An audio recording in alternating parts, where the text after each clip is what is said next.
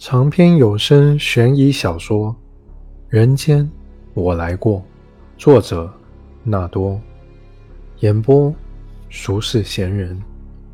第三章：往事可追否？李杰路过专案时，看见陆小薇一个人杵在里面，进去朝他的后脑勺拍了一巴掌。哎呦！陆小薇一声叫，跳了起来。哎，许峰的 DNA 比对刚出来，你猜怎么着？李杰说。哎，怎么着？陆小薇摸着脑袋问。对上了，就是他。好消息啊！那老大你打我干啥？撸个猫嘛！其实你这长相适合接待窗口，一看就特别耐操，怎么弄都不会炸毛。有利于促进警民感情。陆小薇一时无语，傻乎乎的一大早就杵在这发呆，还是有啥新思路了？陆小薇把视线重新投向面前的白板，白板上是用磁铁钉着的不明死者的肖像。现在居然是凶手的身份比被害人的身份更早确定，这两年的破案手段进化真是快。和我读书时候学的案例都很不一样了。那会儿还在讲确定被害人身份是侦破凶案的关键呢，现在也还是关键。像这个案子是少数情况。再说，这不还没破吗？说到这里，李杰的语气变得悻悻然。其实许峰的 DNA 比对成功并不算什么突破，意料中事。要是比对不符，才叫奇怪。这家伙不知躲在哪个老鼠洞里，连着好几天都抓不到一点尾巴。这意味着他不能用手机，不能刷银行卡或用 ATM 取钱，也不能坐飞机、火车、长途客车。这么一宗由 DNA 线索重启的冷案，查到现在的程度，人人都以为离抓到凶手只差一步，偏偏这最后一步迟迟迈不出去。李杰也是颇有压力的。接下来就看通缉令发出之后。会不会有新线索？案子已经过了快十年了，许峰还这么小心谨慎，而且可以做到在我们整个监控体系中消失，反侦查能力很强啊！李杰也把视线投向贴在白板上的被害人肖像，隐隐的，我总觉得他身上没准不止这一个案子。陆小薇心中一紧。她想到了茉莉女孩，同样的红衣，同样宽大方正的埋尸坑。李杰的担心，正是他主动申请入住的原因。其实刚才我是在想，咱们都已经查了整个零八年全上海的失踪案，但是没有一个人能和他对上的。会不会这个被害人他也是从事某种灰色职业的？家里人可能到现在都不知道他已经死了。也是，呃，老大，你要是现在有空的话，我和你说个事情吧。茉莉女孩和七幺三埋尸案的关联性虽未得到证实，但也非不可告人的事情。既然话正好说到这儿，陆小薇就把茉莉女孩的事告诉了李杰。这就是你的路碑吗？李杰听罢，却说了句看似无关的话。什么路碑？陆小薇不解其意。我忘了是在哪本日本小说里看见的比喻了，也没准是漫画。说起来是有点中二。你开过国道的吧？路边有时会看到小碑，写着“三一二”之类的，提醒我们正走在怎样的道路上。李杰自己点了支烟，也给陆小薇发了一根，随手拉开椅子坐下来。他挺喜欢陆小薇，否则不会在案子外说这些走心的话。别看陆小薇爱笑，那就是个掩饰。这小子其实心思重，是块刑警料子。适合窗口云云的，都只是戏言。警察这条路是不好走的，见的太多了，有时候会觉得没有什么路，一脚一脚的都是泥，迈不动腿。有时候呢，又会觉得路太多，容易走偏，小时候刚进警队的时候啊，我们都还记得是为什么当的警察，也不全是为了糊口吧，钱又不多。上道了以后啊，走得远了，看得多了，会忘记的，但有时候又会想起来，那肯定就是碰到什么事儿了。他点点陆小薇，说：“你啊，得把这个女孩记着，你没帮到她，但你本来可以帮到他的，你还记得他。”你就还知道自己走在什么路上？老大，你也有这样的路碑吗？这不废话吗？每个人都有，没有怎么记录呢？那不浑浑噩噩过一辈子啊？怎么？你想知道？陆小薇点头。那得请我喝酒呗，起码得是五粮液哈。你要是拿台来茅台，我就给你多说点。老大，就你那点酒量，我怕你还没把路碑讲完就辨不清路喽。哼，你个小把戏！李杰一巴掌拍在陆小薇脑袋上，把他嘴里的烟都震掉了。陆小薇把烟捡起来，淡淡灰重新叼在嘴里，说：“老大，你看这两件事情真会有关系吗？我倒是希望他们没有关系。”茉莉女孩在青浦，齐三少是在奉贤。这要是真有关系的话，那恐怕就不单单只是这两件事情的问题喽，还应该有第三件，甚至第四件事。可你刚才就在往这方面怀疑，对不对？李杰深深的吸了一口，然后把还未完全燃尽的烟头掐灭。的确，很难不把两件事联系在一起。你说的几点相似之中，掐死这个作案手法还算强奸，给被害人换上红衣服和规整的埋尸坑这两点就非常罕见了。这都是不必要的动作，相信凶手这么做应该是有个人理由。你明白我说的吧？陆小伟点头。凶杀案里，凶手如果细心一点。为了隐瞒死者身份，往往会扒光死者的衣物，但再给他穿上别的衣服，就显得非常多余。而挖埋尸坑是个体力活，又要花上相当的时间，期间如果被人注意到，解释起来很麻烦。挖的深可以理解，可挖的宽大且方正，没有现实利益，反而要承担额外风险。七幺三案的埋尸坑。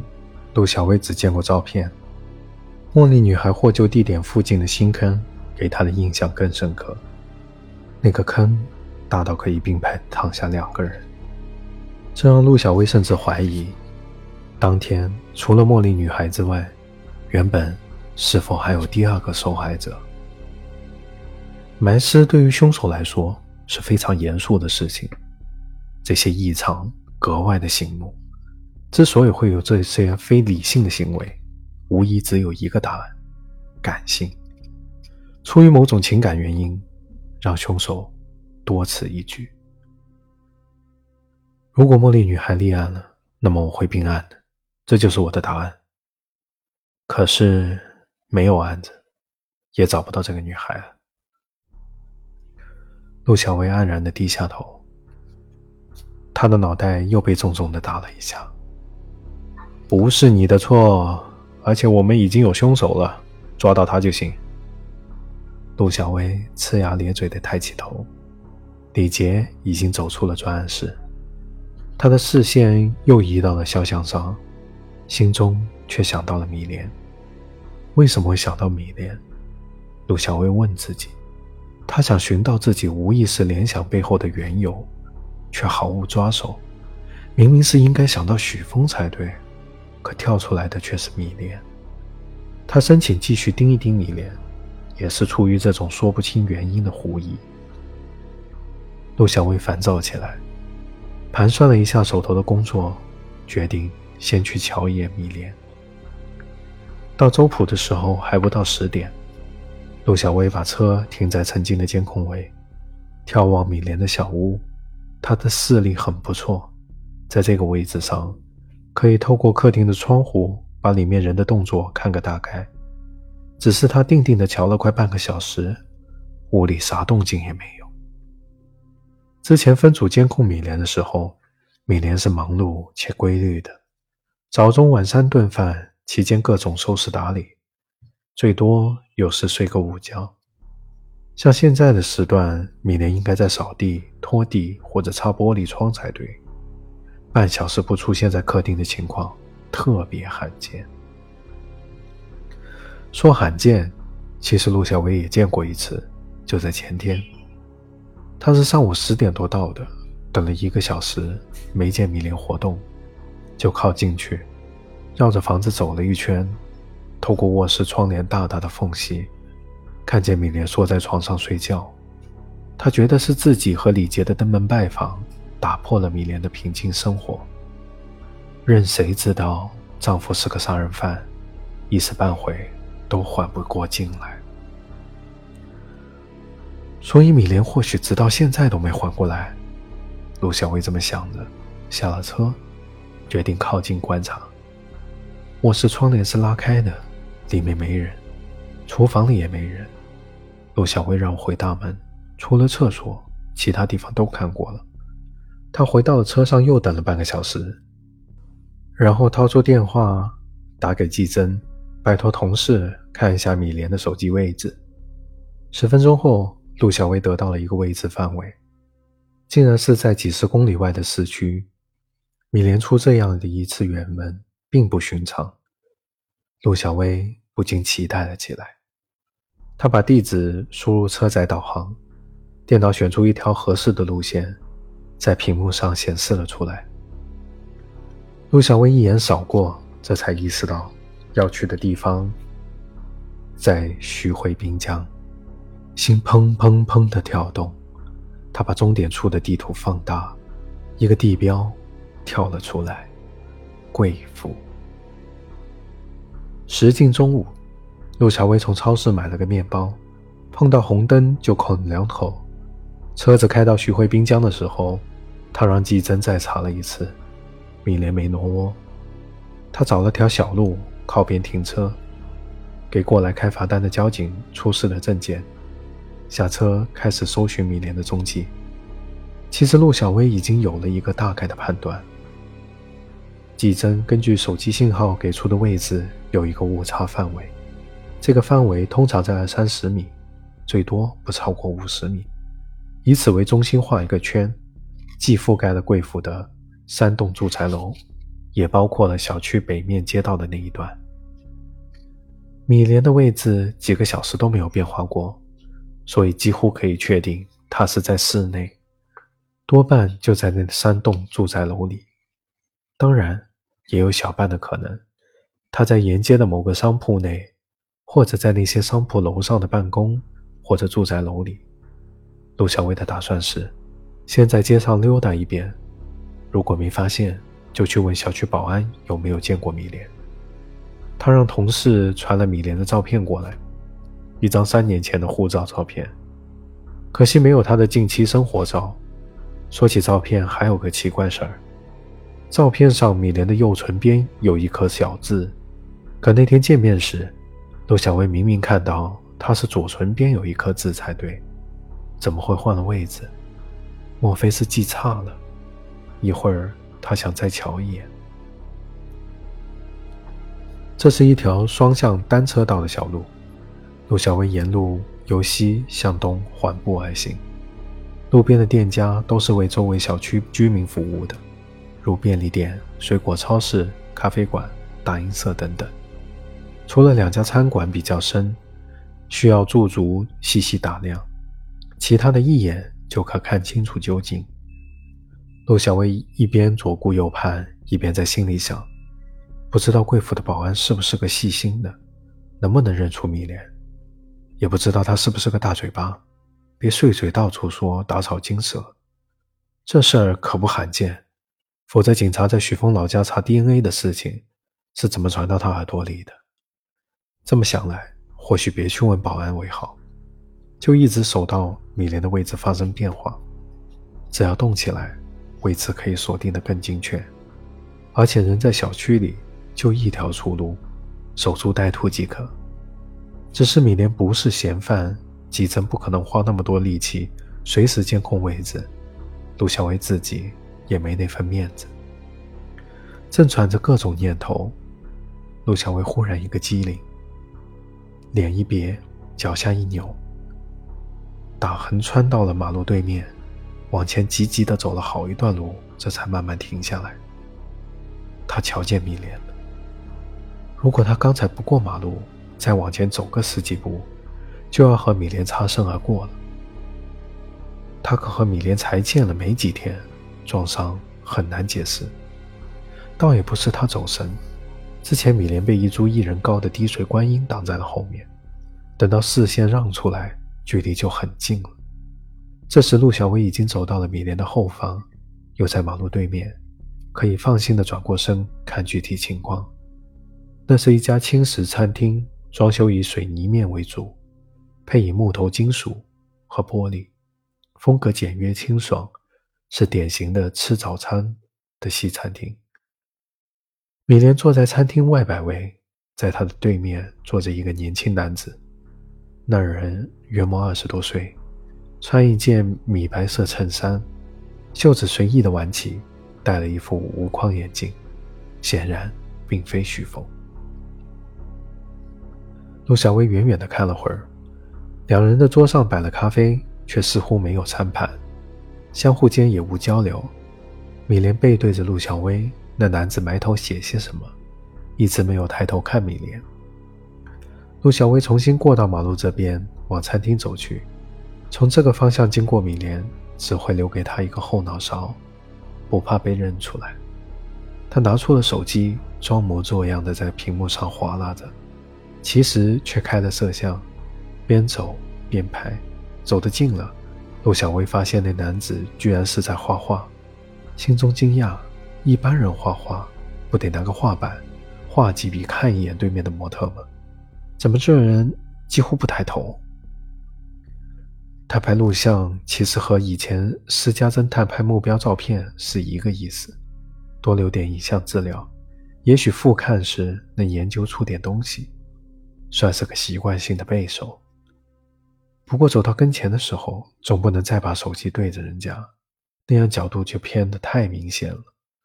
陆小薇收好手机，经过时瞥了一眼，这才发现桌子上放着张打印出来的照片。那男人是照着照片画画，所以才不需要抬头。正这么想着，男人偏偏就抬起头来，望向对面的米莲。把陆小薇吓了一跳，转眼之间，他就从两人身边走过，不能再回头去看米莲的反应，似乎也没听见两人有对话。回想起刚才桌上的照片，拍的正是米莲，这算是个什么意思呢？陆小薇对艺术一窍不通，不解为何要这样画画。而最让陆小薇搞不明白的是，米莲为什么会出现在这儿。如此宜人的春夏之交午后，坐在这样一个向东可以眺望黄浦江对岸风光的漂亮餐厅外摆位里，对面还有一位外形出众的男子在专注地为自己作画。这对绝大多数女性来说，都是多么惬意美妙的时光，但却绝不是米莲在此刻应该拥有的。陆小薇现在特别想正面的看一看米莲。瞧瞧他到底是怎样的神态表情。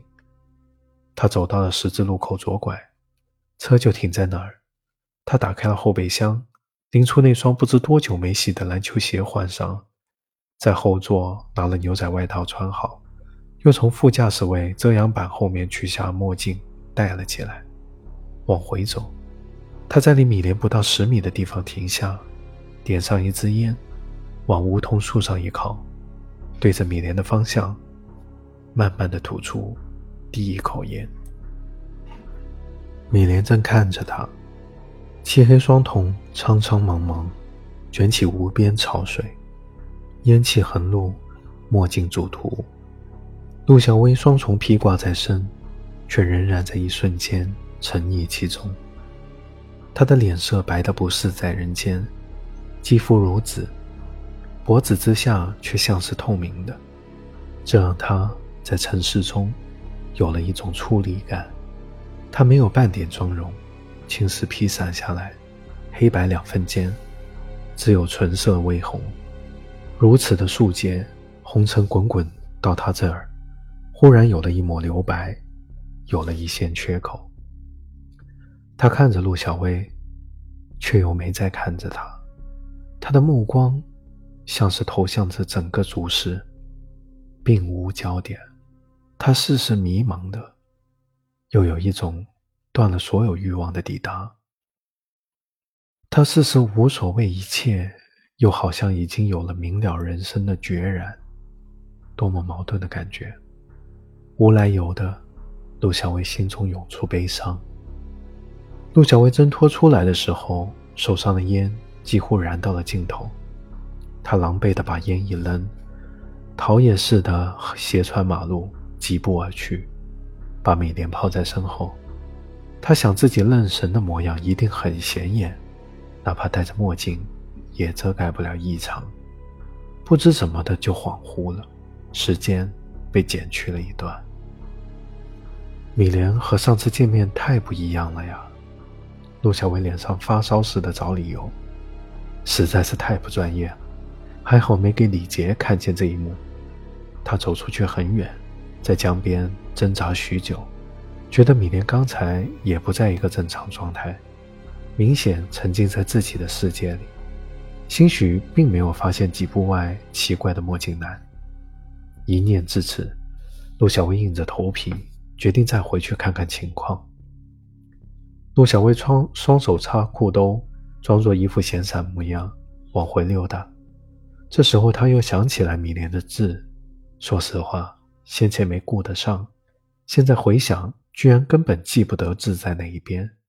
那几分钟简直是干傻在那儿了。他甚至觉得刚才没看见字。他是沿着贵府一侧走的，经过小区大门的时候，忽然一个机灵，转头盯了刚走进小区的人一眼。那分明就是坐在米莲对面画画的人呀。他是一个人进的小区，那米莲呢？陆小薇急冲到十几步，转过路口，眯起眼望向远处的餐厅外摆位，米莲也已经不在远处了。陆小薇心中暗恨：怎么就这么蠢？卡在这个时间点，两个人分手了，还不是往一个方向走？米莲一定是反方向离开的，都看不见人影了，又或者上了辆出租车。米莲的行踪终究是可以通过手机定位的。但给他画画的男子是谁？这两个人在这个时间点凑到一起，太奇怪了。相比米莲去哪，陆小薇此刻更想搞明白男子的身份。陆小薇琢磨了一会儿，没去找小区门卫，反而再次走向了那家轻食餐厅。他找到餐厅经理，出示了警官证。刚才坐那的两个人是男的买的单吗？他问。对的。经理给出了意料中的回答。什么结账方式？微信支付的。我要调一下支付记录。陆小薇把调出来的记录传给了季真同事，请他们据此核查身份信息。季真答应半小时内给初步结果。陆小薇索性点了份汉堡，边吃边等。他选了先前男子的位置坐下，隐隐约约间觉得对面。并非空空如也。大概二十分钟不到，仅用手机就收到了一份资料包，叫柯承泽。陆小薇一眼扫过资料包里的身份信息，这个人的常用手机，在近十天里，并无和米莲或许峰的联系记录，或许许峰和米莲也都不在他的微信好友名单里，这就奇怪了。明明柯承泽才和米莲碰头。怎么可能没有事先联系过呢？也就是说，他们是用一种隐蔽的方式联系的。陆小薇兴奋起来。资料里还包括了柯承泽近一个月的朋友圈动态，所有的点赞和回复都可以看到。朋友圈是近年来警方调查嫌疑人社交圈的重中之重，许多案子的突破口都在这里。陆小薇的汉堡已经吃完了。她一手往嘴里送着薯条，一手滑动着柯承哲的朋友圈截图，才往前翻了没几张，他就呆住了。薯条咬死在槽牙间，忘了嚼动，鸡皮疙瘩在后背上炸开。那是一张自拍图，画面上显然是一对情侣，男方自然是柯承哲，女方没见过。然而，这个陆小薇可以确定自己从未见过的女人。给了他极大的震撼。在此之前，陆小薇一直不明白，为什么自己会如此的在意迷恋。总有一种神秘的指引，会让他在看见米莲的时候，想起茉莉女孩，想起七幺三案的被害者，甚至有时还会想起那个同事指给他看的发廊妹。